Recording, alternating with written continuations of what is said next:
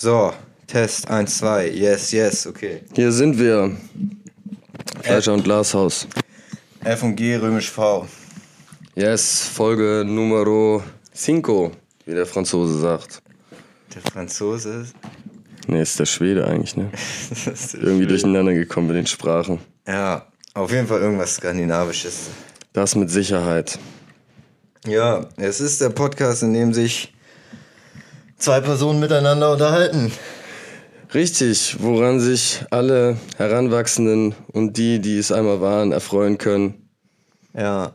könnte man so gesagt. zusammenfassen. Hast du ein neues Armband eigentlich? Ist das, oder ist das jetzt zu persönlich schon hier direkt am Anfang? Nee, also, äh, Lass es doch mal so ein bisschen am Mikrofon äh, klimpern, damit sich die, ich glaube, man, ich glaub, man hört Leute auch keinen nee, so richtig so Klimpern. dagegen. Damit die Leute auch richtig. Ja, so. Damit die Leute sich auch mal vorstellen können, was du da am Arm trägst. Das ist jetzt hier nicht irgendwie so ein Gummi oder Kautschuk, das ist schon richtig metallisch. Yes. Was lief bei dir so die Tage? Äh, ja, ich habe ein äh, Musikvideo gedreht. Letzte Woche wurde es schon, wurde es schon angekündigt. Von meiner Seite aus. Jetzt ist es draußen sogar. Wenn der, äh, wenn der Podcast rauskommt, ist es erschienen. Swiss und die anderen so bereuen. Du durftest eben schon einmal reinschauen, tatsächlich kurz. Yes. Ich das sage, du durftest schon mal reinschauen. Also ich hab's, ich hab dir quasi aufgez ich hab's dir aufgezwungen. Jetzt kannst du einfach mal sagen, was fandest du da von meiner persönlichen Arbeit am coolsten an diesem Video? Ich fand es auf jeden Fall sehr witzig. Viele lustige, absurde Szenen, so ein bisschen Surrealismus mit reingebracht, mit, mit so Elementen, die man gar nicht ahnt. Wie dann so eine Wurstscheibe da plötzlich als Hunderter fungiert. Und ähm, ja, sowas finde ich auf jeden Fall geil. Und der Supermarkt, den du letzte Woche angeteased hast, spielt da eine große Rolle. Und meines Erachtens völlig heruntergekommen, der Laden. Zumindest nachdem ihr das Video da gedreht habt. Ja, Wahrscheinlich. das stimmt. Nee, klasse Supermarkt. Kann man nicht kritisieren. Top Supermarkt, echt. Kann man auch auf Instagram folgen. Stern, Sternmarkt. Yes, Props an den Sternmarkt. Vielleicht wäre auch geil Sponsor die- von diese, diesem Podcast. Wär Hast du denn, du warst ja nochmal da, ne? ja, zum Film, ne? Hast du das Ruder rumgerissen bekommen? Ja, war eine, war eine sehr angenehme Stimmung, muss ich sagen. Also ich glaube, Ja. da ist, bin ich nicht negativ in Erinnerung geblieben. Ah, du hast Kastanie mitgebracht wahrscheinlich, Ich ne? habe ohne Ende Kastanien mitgebracht. Ja, okay. Wäschekorb voller Kastanien habe ich mitgebracht. Von daher, Da konnte er nicht mehr sauer sein. ja genau, damit ließ es sich gut ausbügeln. Ja, gut. Hast du noch gut gerade gebogen, die Nummer. Ja. Ja, was waren die großen Themen dieser Woche? Ähm, die Kamp weitere Kampfvorbereitung von Sinan G und Mo Abdallah wahrscheinlich. Eine der, eines der dominierenden Themen in den Nachrichten. Habe ich nichts von mitbekommen, aber erzähl gerne, was da der aktuelle Stand ist. Ja, es gab da weiteres Hin und Her. Was genau ist mir jetzt sogar entfallen, muss ich, muss ich ehrlich sagen. Aber Schön einmal aufbereitet für die Zuhörer, damit sie genau wissen, was da der aktuelle Stand es ist. ist der Podcast mit Mehrwert. Beinahe, gerade heute. Ja, es gibt da scheinbar irgendwelche Updates, also recherchiert gerne mal selber, in welche Richtung das gehen könnte. Sinan G und Mo Abdallah, da kann man gerne mal selber zu Hause vor den, ist der interaktive Podcast, gerne auch mal zu Hause vor den Empfangsgeräten einfach mal selbst in die Recherche gehen und sich dann Informationen einholen und eine Meinung zu bilden, oder? Ja, das klingt gut. Aber erst, wenn ihr die Folge hier zu Ende gehört habt. Ja, nee, ich habe mir den alten Kampf von Mo Abdallah gegen einen, auch gegen einen anderen Athleten, einen alten Kampf von Mo Abdallah habe ich mir, habe ich mir angeschaut, der Ja. war, und der war richtig katastrophal. Hat er gewonnen? Äh, nee, er hat verloren. Ah, schade. Aber Glückwunsch an den anderen. Ja, Glück, Glückwunsch an den anderen. Das sind die qualifizierten Anekdoten hier. Nee, aber wo, wozu wir vielleicht ein bisschen konkreter ausführen können, was auch so ein bisschen Ja. in die Kategorie Rap-Gossip geht, ist ja das aktuelle Treiben rund um Capital Bra, ja, der sich ja offensichtlich verzankt hat mit seinem Label Bra Musik. und seinem Signing NG. Und ich, also, es ging ja so los, korrigiere mich gerne, wenn ich da falsch liege, dass der Angie, der bei Capital Bra da gesigned war, plötzlich gesagt hat, ich bin jetzt nicht mehr bei Bra Musik Und Capital Bra arbeitet mit der Polizei zusammen und außerdem hat er Drogenprobleme und ich bin jetzt raus. So hatte Mr. Rap das zumindest aufgearbeitet. Ja, also Capital Bra lebt jetzt in Thailand. Fest für immer oder macht er da Urlaub? Ich, der hat sich da ja auf jeden Fall ein Haus gekauft und irgendwie wollte er da, wollte er da seine, seine Zeit verbringen und war dann nicht mehr erreichbar für sein Label, ne? So wurde es dargestellt, ja genau. Ja. Und dann hatte sich zuerst der Angie ähm, verabschiedet vom Label und dann auch noch ein bisschen gegen Kapi geschossen. Und jetzt hat auch noch der Ashraf, der scheinbar so der Labelmanager war und auch in der Vergangenheit schon mit Flair und Bushido und anderen. Hm, Und massiv besonders. Ja, nicht Flair meine ich, genau, massiv.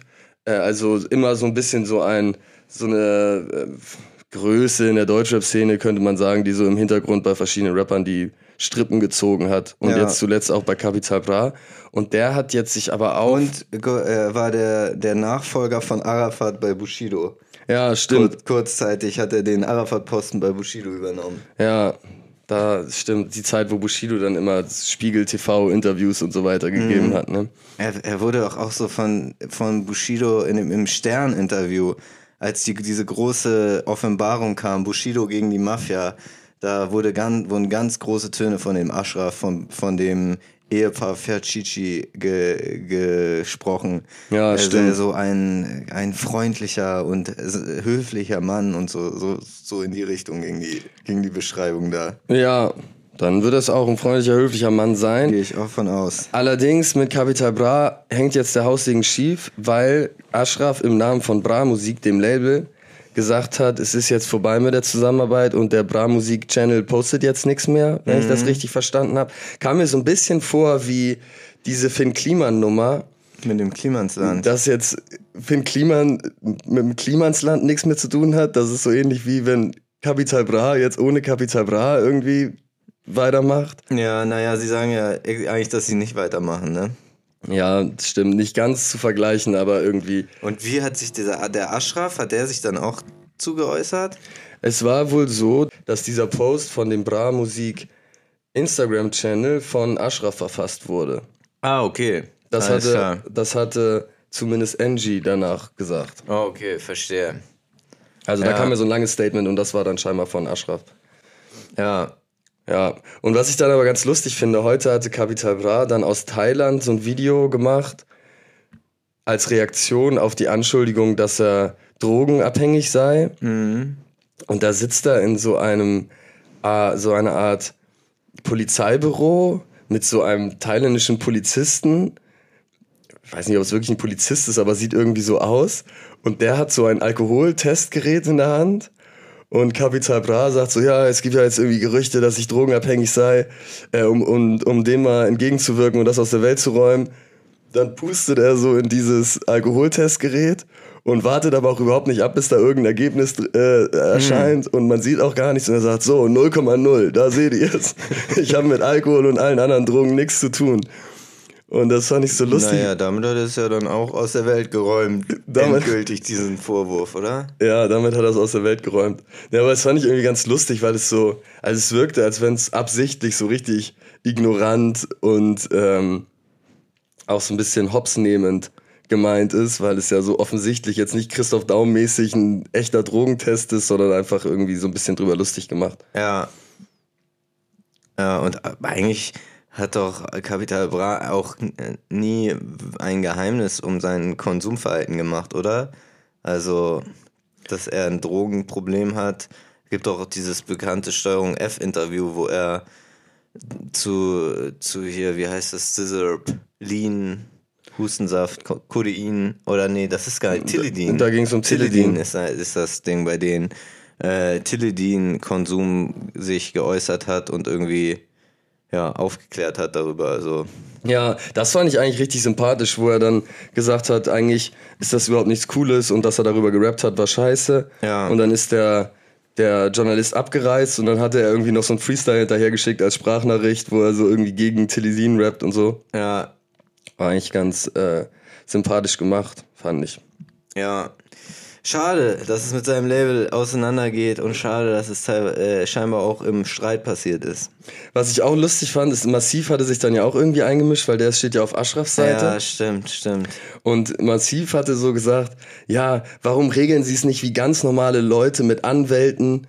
Bushido hat es damals auch mit Ashraf und Anwälten gelöst und er hat es auch mit Anwälten gelöst und dann hat es alles friedlich funktioniert. Ja. Und als wenn das so die normal, normale Herangehensweise ist, irgendwas mit Anwälten zu lösen. Also ich meine, man kann es ja auch einfach ganz normal ohne Anwälte lösen normalerweise. Ja, naja, wenn es da um solche Dinge geht wie, wie Rech, äh, hier, wie, irgendwelche Aufteilungen von äh, Anteilen und so Aufteilung von Anteilen. Ja. Wenn es um irgendwelche Anteile geht an Musik und so weiter und da noch irgendwelche offenen Punkte sind, vielleicht bei Firmenauflösungen, das kann man ja auch nicht einfach so machen, oder?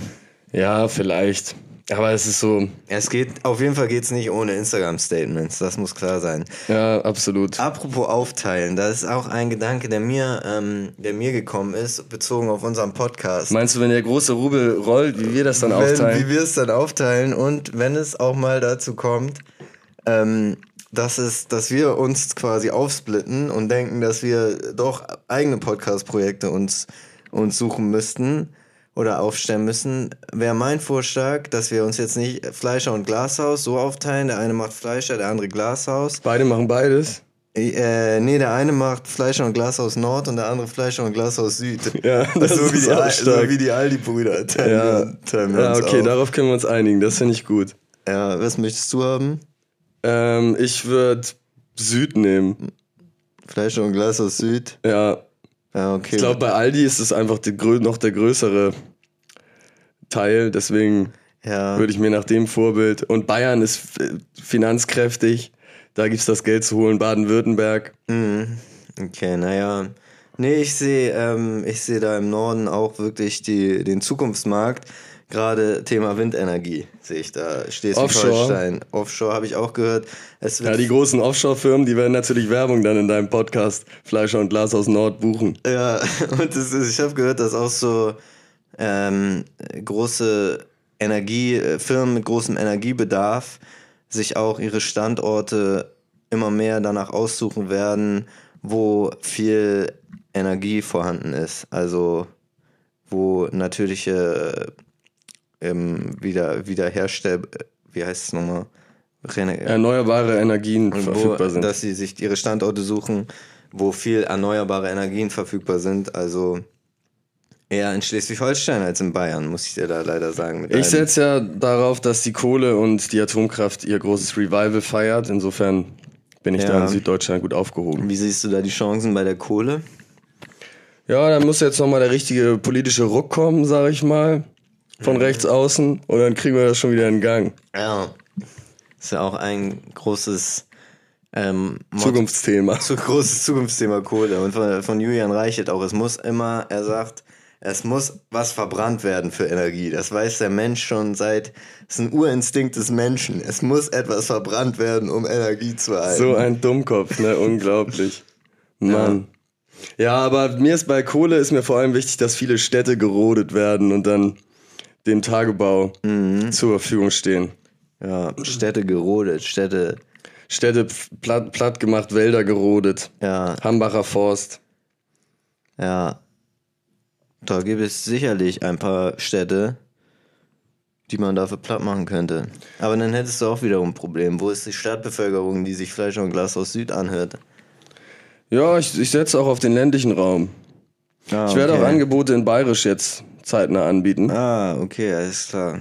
Ich habe ja schon mein Wörterbuch Deutsch-Bayerisch, Bayerisch-Deutsch. Da Mhm. werde ich mir dann noch ein bisschen das notwendige Vokabular aneignen. Und Hast du dann, eine Vokabel parat jetzt für den? boah, ich bin noch nicht weit gekommen, muss ich sagen. Schade. Vielleicht werde ich mir für die nächsten Folgen da so ein bisschen was Bayerisches Gerne überlegen. auch äh, eigen, wieder an den, an den Zuhörer, gerne eigenständig in die Recherche gehen. Ja, gerne mal googeln, was für bayerische Wörter es so gibt. Google- Google-Vorschläge. okay, kann man bestimmt toll eine Viertelstunde mit verbringen, ein bisschen sich mit dem Bayerisch auseinanderzusetzen. Ja, natürlich. Ansonsten wäre euch langweilig vielleicht. Dann macht ihr das mal. Ja, Oder auch mit anderen Dialekten. Dem Sächsischen. Oh, was ich ja, ähm, wo wir gerade bei Sachsen sind, mitbekommen habe auf Mallorca, ein äh, Boykott, äh, Boykottaufruf meinerseits. Ich war jetzt auf Mallorca unterwegs die letzte Woche. Mhm. Und zwar gibt es ja in Pagera auf dem Boulevard im Südwesten der Insel gibt es ein Imbiss, der Grillmüller heißt. Und der wird betrieben von Melanie Müller, mm. der Schlagersängerin slash ja äh, TV-Sternchen, die hat Dschungelkönigin. Ja, Dschungel, Dschungelkönigin war die mal. Das weiß ich auch nur, weil sie jetzt gerade in den Schlagzeilen war, glaube ich. Kanntest Oder? du die vorher gar nicht? Es ist mir irgendwie. irgendwie so eine irrelevante C-Promi-Persönlichkeit ja. einfach.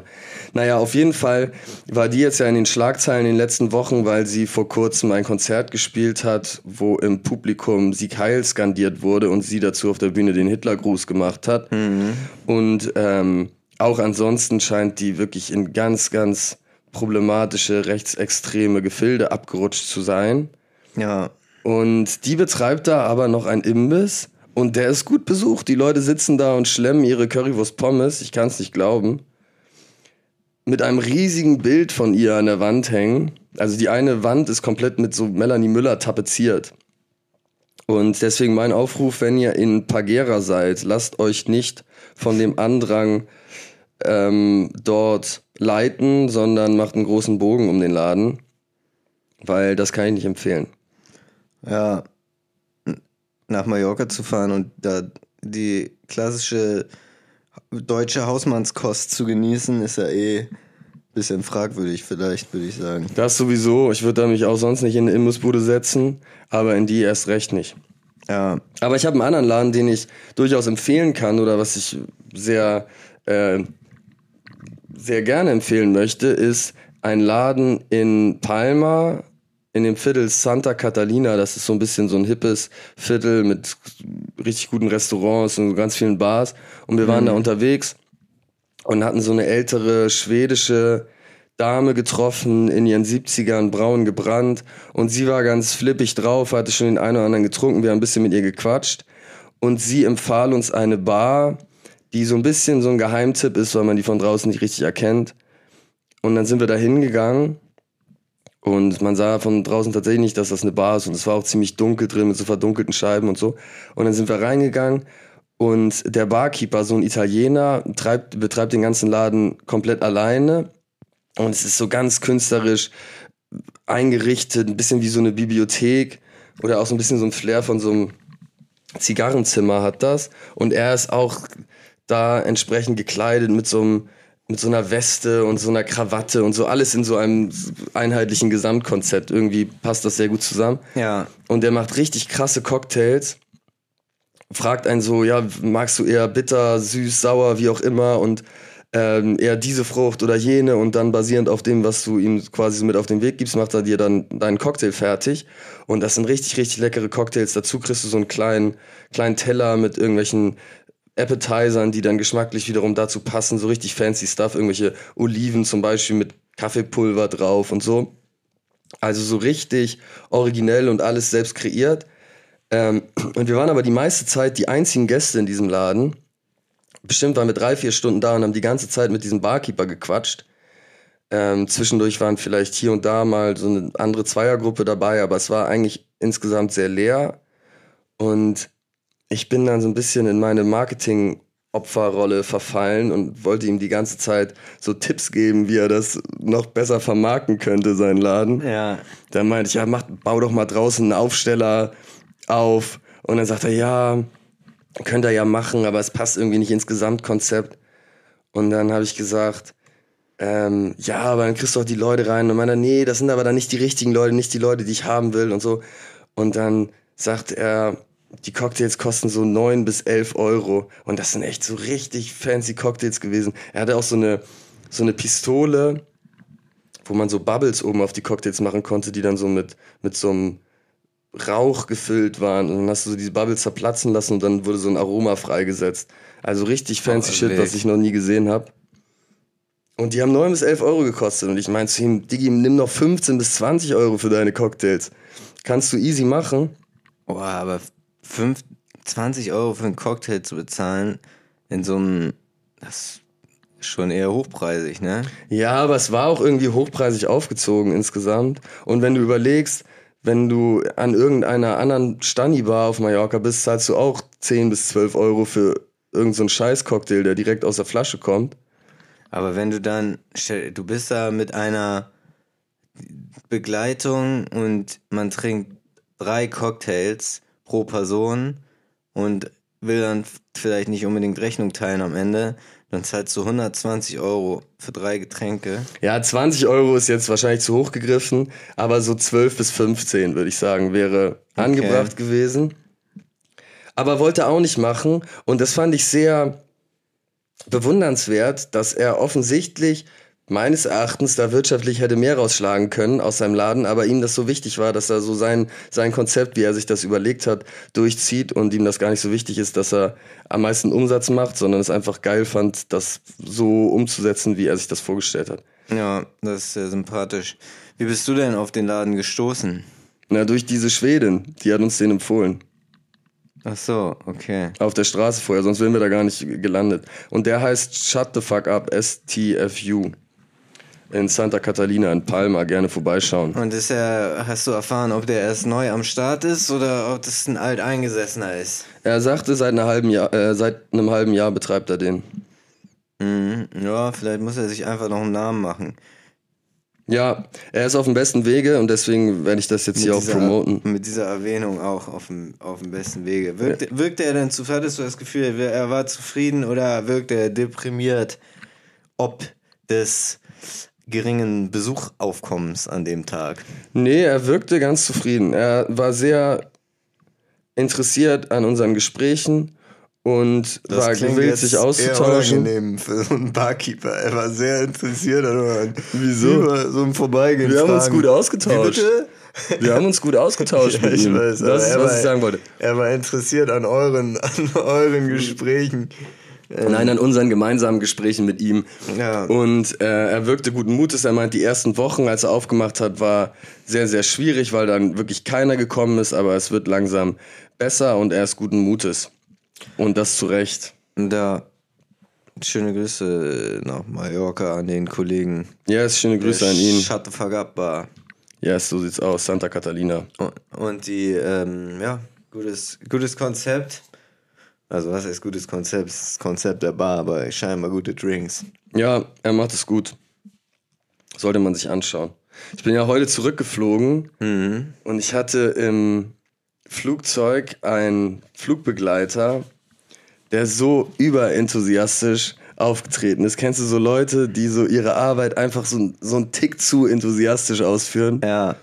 Und genau so einer war sie nicht Arbeitsangeber? Ja, Arbeitsangeber ist so ein, so ein Begriff, den ich mit Kai für die, der Schlagmensch immer ja. gerne verwendet habe. Und genau so einer war das. Neben mir bestellte der Kollege so einen Tee, Schwarztee. Und er, ja, den brühe ich für sie frisch auf, dann schmeckt er am besten. Und dann ist er noch zurückgegangen und hat dann diesen Schwarztee. Aber Obacht, ich habe zwei Becher extra verwendet, weil sonst ist er zu heiß. Aber trotzdem mhm. vorsichtig sein. Und dann fragte, also ich saß am Gang, das war der Herr neben mir. Und dann für die Dame, was wollen Sie denn haben? Ein Tomatensaft, alles klar. Klassisch mit Salz und Pfeffer? So soll es sein. Und dann sagte er, hier, das Kultgetränk. und dann, oh, ich dachte, scheiße, was für Kultgetränk, Diggi. Ist so, so, oder nicht? Ja, es ist irgendwie, also erstmal ist es okay, es ist irgendwie das Kultgetränk, aber ist es zu Recht das Kultgetränk? Meines Erachtens nicht. Tomatensaft schmeckt an sich schon ziemlich scheiße. Mit Salz und Pfeffer schmeckt da vielleicht wieder so eine schlecht gewürzte, kalte Tomatensuppe. Und ja. das ist im Flugzeug auch nicht anders als an Land. Ja, ich bestelle das auch nicht, aber sollen die Leute doch bestellen, wenn sie da Bock drauf haben? Ich sehe das kritisch, sage ich dir ganz ehrlich. Und er hätte das Ganze auch mit einem Tick weniger Enthusiasmus vortragen können. Ja, vielleicht war es deine morgendliche, die, die morgendliche Stimmung, die dich das hat negativ sehen lassen. Ja, vielleicht war ich noch ein bisschen zu grumpy. Das könnte sein. Schöne Grüße an den Flugbegleiter. Mich würde auf jeden Fall sehr seine Meinung zum Thema Klatschen bei der Landung interessieren. Oh, da ist er bestimmt richtig euphorisch. Wahrscheinlich klatscht er selber. Ja, vielleicht klatscht er selber oder es ist ihm mh, er, er fühlt sich da, äh, er hat da das Gefühl, dass da die, die Flugfahrt veräppelt wird an der Stelle. Hm, ja, es ist ein schmaler Grad, könnte auch sein. Könnte auch Also sein. da gibt's mehrere Möglichkeiten. Vielleicht steht er auch auf und verneigt sich, wenn die Leute anfangen zu klatschen. Ja, ich bin auf jeden Fall pro Klatschen bei der Landung, sag ich dir ganz ehrlich. Ich eigentlich auch, aber es ist eine Unart, dass sich das über die letzten Jahre so ein bisschen. Ja, es ist nicht mehr so regelmäßig präsent. Ja, ich würde es auch nicht starten, sag ich dir auch ganz ehrlich. Ich würde nur einsteigen. Aber dann so richtig mit Jubeln und auch Trampeln und so. Ja. Ja. Ich finde, ich muss sagen, dein, dein äh, Steward, den du da hattest, ich finde es schon gut, dass das an der Stelle vielleicht etwas überambitioniert freundlich anzugehen. Besser als zu Grumpy, natürlich. Aber das Kultgetränk war mir doch eine Spur zu viel. Ja, das damit war es vorher noch so, als mit dem aufgebrühten schwarzen Tee, dachtest du da noch, okay, alles klar. Er nimmt seinen Job ernst und dann ist es gekippt beim Tomatensaft. Da war ich auch schon kritisch, muss ich sagen. Und ich will auch nicht ausschließen, dass es ein bisschen mit meiner morgendlichen Stimmung zu tun hatte. Aber der Tomatensaft hat dann das Fass zum Überlaufen gebracht. Und dann bin ich ausgeflippt und cholerisch habe ich rumgeschrien im Flugzeug. Dann wurde ich so, bei der Landung wurde ich direkt von so Securities Ja, ja, gepackt klar. und dann habe ich weiter geschrien und dann mussten sie mich. Nee, Spaß, Direkt, war ja. gar nicht so. War gar nicht so. Ja. War nur ein Spaß. Ach so. Nee, also, die, Spaß. also am Anfang diese Geschichte mit dem Flugbegleiter, das war echt so. Aber dann Ah ja, dann bei- das mit dem Tomatensaft war dann ein Scherz. Also beim, beim, Schwar beim Tee war es dann zu Ende. Nee, nee, das mit dem Tomatensaft war auch noch ernst. Aber dann nicht mit dem Kultgetränk. Da war nee, das auch noch. Und auch, dass die Securities kamen, war noch ernst. Ah, Und- okay. Und dann aber, dass sie mich geschlagen haben, das dann nicht mehr. Ah, okay, alles klar. ja. Ja, naja. Ja, nee, aber ich, ich hatte es oft bei, bei äh, Mitarbeitern auf, beim, am Flughafen, dass ich da ein bisschen, oder generell bei Mitarbeitern im, im Kundenkontakt kann ich oft Unfreundlichkeit nicht so ganz nachvollziehen. Weil so klar, jeder hat mal einen schlechten Tag, aber es ist ja irgendwie nun mal der Job, da freundlich zu sein, oder? Total, sehe ich auch nicht ein. Und da hast du schon recht, lieber ein Tick zu freundlich als zu unfreundlich. Ja, und das äh, im Prinzip, ich weiß nicht, ich habe da jetzt leider nicht so viel Erfahrung, aber es schadet einem ja auch nicht, oder? Den, also, Kennst du jetzt diese äh, Out-of-Home-Kampagne von Jägermeister, die sie aktuell machen? nee. Wo sie immer so Statistiken über Trinkgeld ähm, auf die Plakate schreiben. Jäger, Jägermeister, ich habe doch äh, extra eigentlich Jägermeister besorgt, dass wir, äh, dass wir, ich hole den mal kurz. Ja, sicher, lass uns den gerne Musst du hier kurz verköstigen. alleine weiterreden. Ja, dann erzähle ich meine Jägermeister-Geschichte. Während du ihn einschenkst. Und zwar haben die so Plakatwerbung aktuell, wo sie dann draufschreiben, ähm, so und so viel Prozent der Deutschen unterschätzen den Einfluss von Trinkgeld und so andere Statistiken über Trinkgeld. Und das ist irgendwie ganz smart. Das ist auf der einen Seite so ein Support an die, an die Gastroindustrie und gar nicht so ein proaktives Bewerben des eigenen Produktes. Und aber vielleicht auch auf ein Thema aufmerksam machen, was wirklich relevant ist, nämlich dass man gutes Trinkgeld gibt. Fand ich auf jeden Fall eine ganz smarte Kampagne. Ja, wobei ich finde, das Trinkgeldthema ist ein bisschen einseitig belegt. Quasi. Lass uns erstmal, ich erläutere es gleich, nachdem wir diesen Jägermeister-Shot. Erstmal ein paar frische Kräuter. Drink Responsibility, wie sagt man? Drinking Ren. Drinking as much as possible, sagt man. Cheers.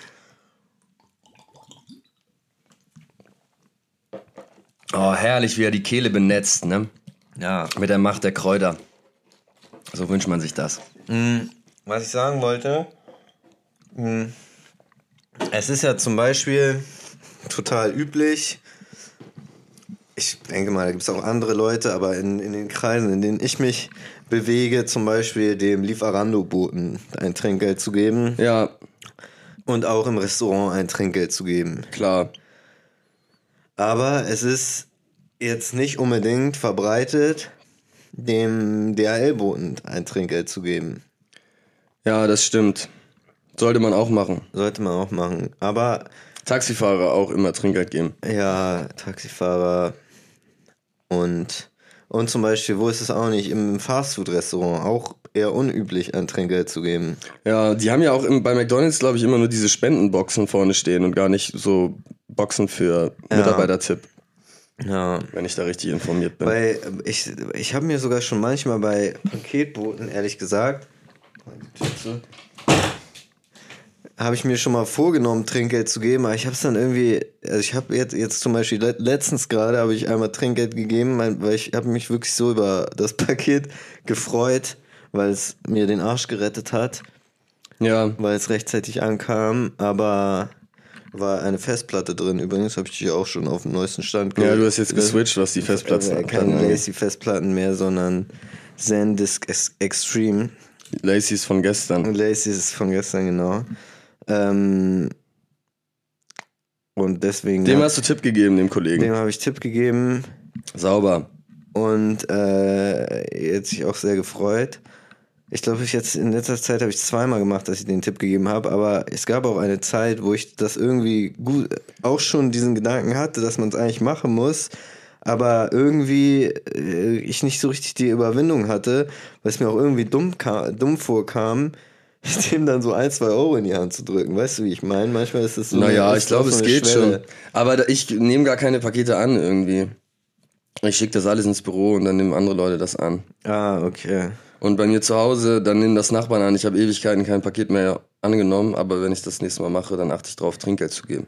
Ja. Nee, aber es ist so, oder zum Beispiel im Kiosk ist ja auch nicht üblich, Trinkgeld zu geben oder so.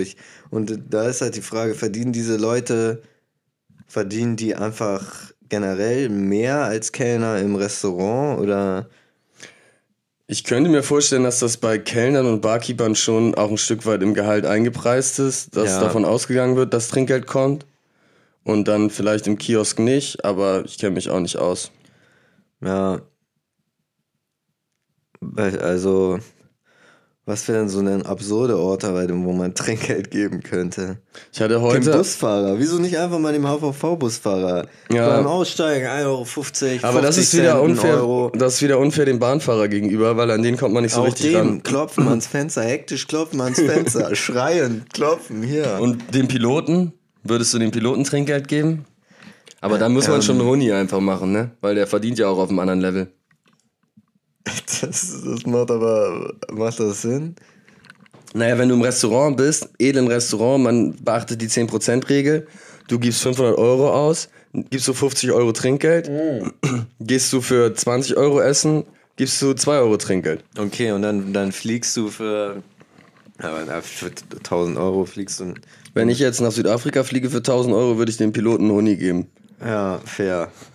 Aber und was ist mit dem, mit dem äh, Steward oder, ist der, oder der Stewardess oder sind die dir wieder mal zu übermotiviert? Ja, die, das ist bei denen das ist sehr, sehr schwierig. Die müssen schon genau meinen Anforderungen entsprechen, dass ich da mal einen Groschen übrig habe für die. Ja. Nee, ja, also, allen Leuten Trinkgeld geben. Supermarktkassiererin, wieso nicht Supermarktkassierer? Ja, stimmt. Apothekerin, Und Apotheker, immer gerne Trinkgeld dalassen. ja. Und damit. Habe ich heute gerade mir das Nasenspray rausgeholt in der Apotheke. Ganz freundlicher Verkäufer hat noch gesagt, hier hast du dein Nasenspray und ich habe es dankend angenommen.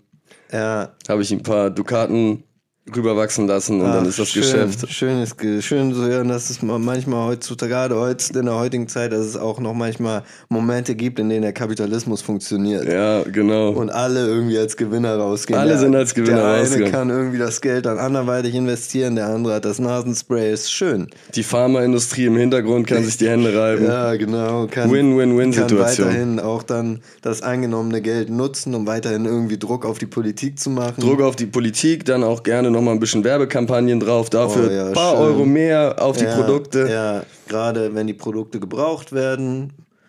Wenn man, wenn Auch wenn sie nicht gebraucht werden, sie dann gerne so inszenieren, als würden sie Oh, gebraucht ja, werden. dafür können sie das Geld sicherlich gut gebrauchen. Ja.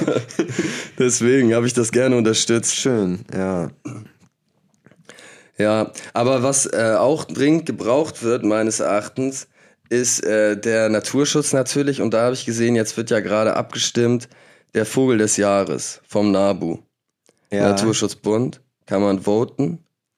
Und es gibt fünf verschiedene Vögel zur Auswahl. Okay. An die meisten kann ich mich nicht mehr erinnern, aber ich habe gewotet für den Trauerschnepper. Der ist von, vom Aussterben bedroht. Es ist ein herrlicher, ein prächtiger Vogel, elegant, wie er daherkommt. Und er heißt schon Trauerschnepper. Er ist scheinbar einigermaßen traurig und wie gesagt vom Aussterben bedroht. Deswegen würde ich mir sehr wünschen, dass er am Ende das Rennen macht und Vogel des Jahres 2022 wird. Könnt ihr auf Nabu voten. Ich möchte euch da natürlich nicht reinquatschen, aber meines Erachtens ist der Trauerschnepper die richtige Wahl. Und weißt du, was ihn dazu zu einem Kandidaten macht für den Vogel des Jahres?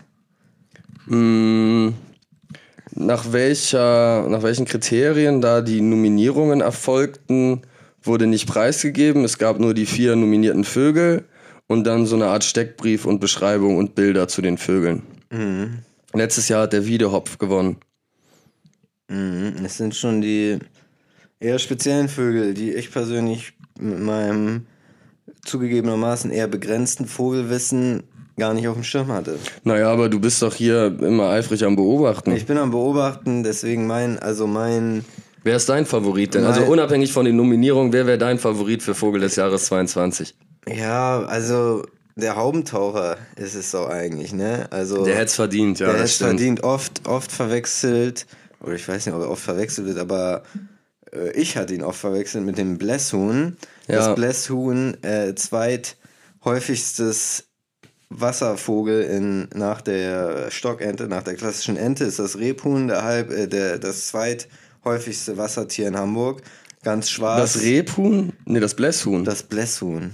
Das Rebhuhn. also das so häufigste ist das Re Die Stockente und auf häufigste Platz zwei kommt Stockente, Blässhuhn. Platz, Platz zwei Blässhuhn. Ähm, so eine, diese schwarzen kleinen Enten mit einem weißen Kopf oder so mit weißer Blässe. weißer Blässe, weißer Streifen auf dem Kopf. Ähm, und dann, ja, von, wie es von der Häufigkeit aussieht, weiß ich nicht, bei dem Haubentaucher, aber auf jeden Fall, der Haubentaucher ist mein Favorit. Ja, ich glaube, sie wählen da schon eher Vögel aus, die auch bedroht sind und Hm. wo das hilft, dass sie ein bisschen mehr Aufmerksamkeit bekommen. Ja. Aber ich finde den Haubentaucher auch sehr faszinierend. Er, war, er kann hervorragend schwimmen, weite Distanzen. Mhm. Er hat eine raffinierte Haube auf dem Kopf, wie sein Name auch schon sagt. Toll. Also das ist ich schon ein neulich guter Vogel. beobachtet, wie er getaucht ist und mit einem Fisch im Schnabel aufgetaucht ist. Sensationell. Das war wirklich Ein Naturschauspiel sondergleichen. einer der schönsten Momente meines Lebens. Ja, aber vollkommen zu Recht. Aber kann er auch fliegen? Hast du ihn schon mal fliegen sehen? Nee, habe ich bisher noch nicht. Tatsache, ich auch nicht. Müsste man mal rausfinden. Checkt das gerne aus beim NABU. Bis Ende Oktober kann man noch wählen für den Vogel des Jahres. Und macht auch gerne Vorschläge oder beschwert euch über Vögel, die eures Ach- Erachtens vielleicht zu Unrecht nicht nominiert sind. Mhm, schönes Thema. Ja, schön. Danke für dass du darauf aufmerksam gemacht hast. Immer gerne. Ja, ich kann vielleicht noch eine Sache nachtragen zu, zum Thema Kanye West und seiner White Lives Matters T-Shirt. Er hatte dazu jetzt einen Screenshot gepostet. Ähm, und zwar, er postet ja immer so Gesprächsverläufe, ne, so iMessage-Verläufe. Ja. Und da hat er einen Chat mit seinem Vater, wo der Vater darüber äh, zuerst sich amüsiert hat über dieses T-Shirt. Und dann, ähm, er beschreibt das so, dass Kanye West da einfach ein, ein schwarzer Mann, der das Offensichtliche ausspricht. So hat er es, glaube ich, ähm, ausgedrückt. Ja, das finde ich ist natürlich irgendwie, wenn ich das jetzt richtig interpretiere, auch eine interessante Sichtweise auf diese ganze Geschichte. Denn es. Was meinst du denn, wie ist das gemeint? Naja, dass es einfach ein, ein Fakt, also, ja, wie ist das gemeint? Es ist eine gewisse zynische Art, eine Art von zynischer Beobachtung, dass, dass äh, quasi Kanyes Aussage von damals fortgesetzt wird. Er hat ja gesagt, George Bush doesn't care about black people. Dass er das quasi nochmal wiederholt hat, dass im Endeffekt für den Großteil der Menschen sch- ja, weiße Leben halt zählen und Ja, okay. Ja, und das dann quasi eine Form der Gesellschaftskritik war, die er da geäußert hat. Also, dass er quasi Status quo darstellen wollte. Ja. Und nicht, dass er sagen wollte, ja, okay, Black Lives Matters, aber weiße Leben sind auch wichtig. Ja. Okay, verstehe. Was natürlich auch irgendwie Sinn macht und ich könnte mir auch vorstellen, dass jetzt aus der ähm, Perspektive eines Black Panther Aktivisten oder generell eines eines Aktivisten natürlich Black Lives Matters wahrscheinlich in vielen Punkten nicht weit genug geht und dass eine schwarze Kachel bei Instagram posten nat natürlich nicht ausreicht, um ähm, jahrhundertelanger langes Unrecht und gelerntes und in der Gesellschaft äh, etabliertes Unrecht quasi wieder gut zu machen. Ja. Dafür reicht das natürlich nicht oder dann einmal auf die Straße zu gehen an diesem Tag und so weiter. Ähm, ja, nichtsdestotrotz ist es natürlich irgendwie ein Symbol, was besser ist als nichts und in, innerhalb von diesem, dieser Aktion, wie sagt man, Kampagne, Aktion Black Lives Matters hm, ging es natürlich auch viel darum, Wissen auszutauschen und überhaupt auf, Umst auf äh, überhaupt auf bestimmte Umstände Aufmerksamkeit, aufmerksam zu machen. Deswegen, ja, weiß ich immer noch nicht, also bin ich immer noch der Meinung, dass diese, dass dieser Umgang mit diesem Spruch White Life Matters, weil er natürlich auch sehr oft von der äh, rechts, rechten und besonders rassistischen Seite genutzt wurde und fehl äh, und genutzt wurde, um dieses Black Lives Matters absichtlich falsch zu interpretieren. Ja. Das ist trotzdem äh, ich das immer noch nicht wirklich cool und unterstützenswert finde. Nichtsdestotrotz hat es mir irgendwie nochmal so eine zweite äh, Ebene, eine zweite Ansicht auf dieses Thema gegeben. Ja, wobei ich immer noch der, glaube, dass Kanye und Politik irgendwie ein bisschen eine schwierige Kommunika äh, Kombination ist. Ja, ich glaube auch nicht, dass er besonders viel politisch bewirkt hat mit seinen Moves. Er versucht das vielleicht alles immer ein bisschen künstlerisch zu verpacken, aber ob das dann auch so ankommt, wie er es gemeint hat, ist natürlich eine andere Frage. Und gerade in dem Fall, wenn es jetzt offensichtlich anders gemeint war und es vorher falsch aufgefasst wurde, dann hat er ja auch nicht seinen gewünschten Effekt erzielt oder die gewünschte Botschaft rübergebracht. Ja, ja, es, oder es ist reine Provokation einfach gewesen. Könnte sein. Das ist oft, aber oft die Frage, finde ich, bei solchen solchen Sachen wie, wenn man jetzt sieht, Black Lives Matters ist eigentlich, eigentlich ein gutes Beispiel dafür. Da posten dann irgendwelche Leute ein, eine schwarze Kachel auf Instagram und fühlen sich wie Aktivisten, vermeintlich. Ja.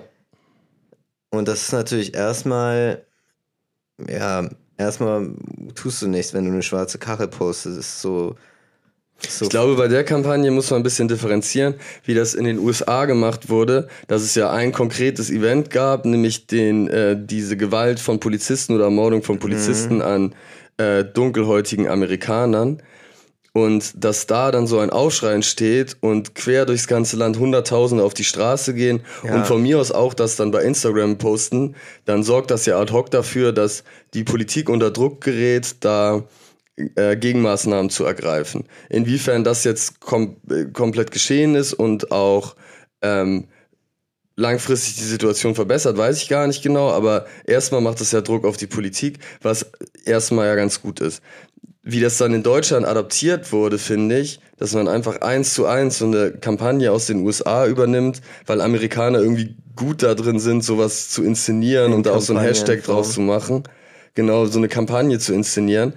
Und ähm, ja, ich, ich finde, das ist dann in Deutschland vielleicht ein bisschen verwässert, weil hier ja nicht die Situation so ist, dass regelmäßig äh, Dunkelhäutige von Polizisten erschossen werden, unbedingt zumindest nicht in dem Maße, wie es in den USA das Problem ist, sondern ja. vielleicht sogar noch das größere Problem ist, wie äh, arabischstämmige oder türkischstämmige ähm, Mitbürger, die hier in Deutschland leben, schikaniert werden weil es davon einfach viel mehr gibt. Also ich, man könnte das, glaube ich, in Deutschland vielleicht sich dann die Mühe machen, da eine Kampagne zu bauen, die konkreter auf deutsche Umstände passt, als dass man einfach eine Amerika-Kampagne eins zu eins übernimmt.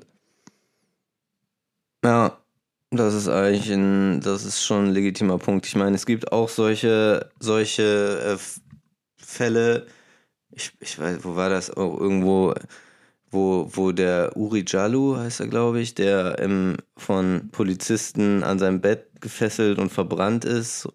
Auf jeden Fall so ein ganz, ganz äh, undurchsichtiger Fall, also ziemlich Ja. eindeutig, wo da, wo da Polizisten einen, ihn getötet haben. Oder auch, was in Hamburg war mit ähm, diesen Brechmitteleinsätzen Äh, ähm, an vermeintlichen Drogendealern. Da gab es ja auch einen, der gestorben ist. Ich glaube, in. Bremen gab es auch einen, der gestorben ist daran. ja, Ja, also sicherlich gibt es äh, da auch. Aber es ist, es ist Fehlverhalten. eine andere Form. Es ist schon eine andere, andere Form natürlich als in den USA, das stimmt. Ja, und dann gibt es vielleicht in, in Deutschland andere Dinge, auf die man viel eher hinweisen müsste. Und die dann außen vor bleiben, weil man einfach eine USA-Kampagne kopiert, weil es einfach ist und es irgendwie man sich trotzdem dann so fühlt, als hätte man was Gutes getan, wenn man einen Hashtag teilt. Ja, ich weiß immer nur nicht, ob man dann gerade, wenn man, wenn man denkt bei so einer Kampagne, okay, ich habe eigentlich viel mehr Wissen über Rassismus als die Leute, die das teilen, oder ich habe mich damit viel mehr, viel intensiver auseinandergesetzt und jetzt kommt da irgendein dahergelaufener Mensch und, und, und postet das einfach und stellt sich im Internet wie die, wie die wokeste und aufgeklärteste Person dar. Ähm, das kann ich, das kann ich schon nachvollziehen, dass einen das so stört, sag ich mal, aus der Sicht von jemandem wie jetzt zum Beispiel einem, einem Aktivisten seit jahrelang. Ja, Nichtsdestotrotz finde ich, sollte man dann immer versuchen, doch das Positive daraus zu, daraus zu ziehen. Und selbst wenn es nur ein Instagram-Post ist, irgendwie, es sorgt für Verbreitung, es sorgt dafür, dass das Wissen geteilt wird und dass mehr Leute darauf aufmerksam ja, werden. das stimmt. Und schlechter macht es in jedem Fall nicht, sondern es macht es nur tendenziell besser. Ja.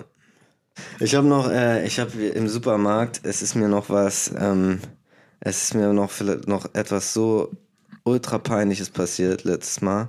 Ich habe ja letztes Mal schon erzählt, ne, was mir da peinliches passiert Ja. ist, aber mir ist beim Drehen noch was viel Schlimmeres passiert. Mit dem gleichen Typen? Nee, nicht mit dem gleichen Typen.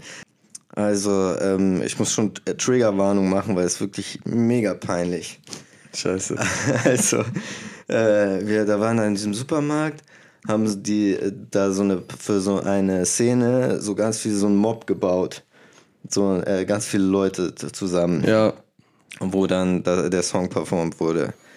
Und dann äh, hatte ich auf der anderen Seite dieses Mobs hatte ich mein äh, Regiemonitor äh, äh, liegen gelassen ja. Ähm, auf dem ich sehen kann, was so auf der Kamera passiert, halt, was gefilmt wird. Ähm, Keep Your Shit Together ist auf jeden Fall auch großes Thema generell bei mir auf Dreh. Das Ja. liegt dann einfach überall rum. Nee, auf jeden Fall musste ich dann, nachdem das Set eingerichtet war, musste ich ganz auf die andere Seite gehen von diesem Mob und dann und meinen Regiemonitor da abholen.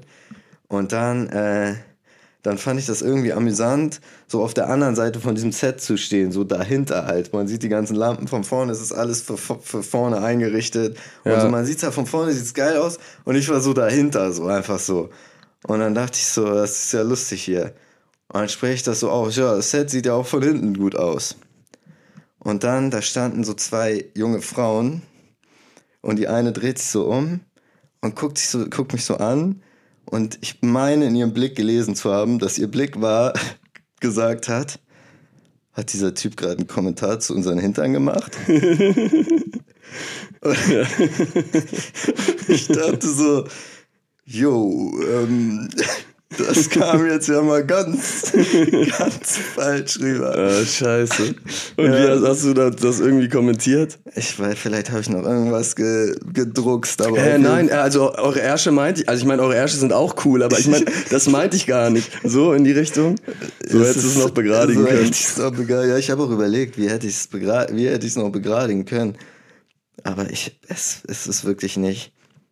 Also, Zu retten gewesen, aber das Ding ist, es ist ja, erstmal kann sie nicht 100% davon überzeugt gewesen sein, dass du es so meintest, weil Ja. es lässt so viel es ist so, Spielraum. Es ist so diese, die Option ist, so entweder sie denkt, Das war ja ganz schön unglücklich ausgedrückt, aber er kann ja nicht unser Erst gemeint haben. Er wird das einfach so gemeint haben, wie, wie ich halt, äh, es es, es wäre so unangenehm, weil es so ungeschickt gewirkt hat von mir. Ja. Oder äh, die Option 2 ist, dass äh, diese beiden ähm, Frauen mit dem, mit dem äh, Erkenntnis von dem Videodreh nach Hause gehen.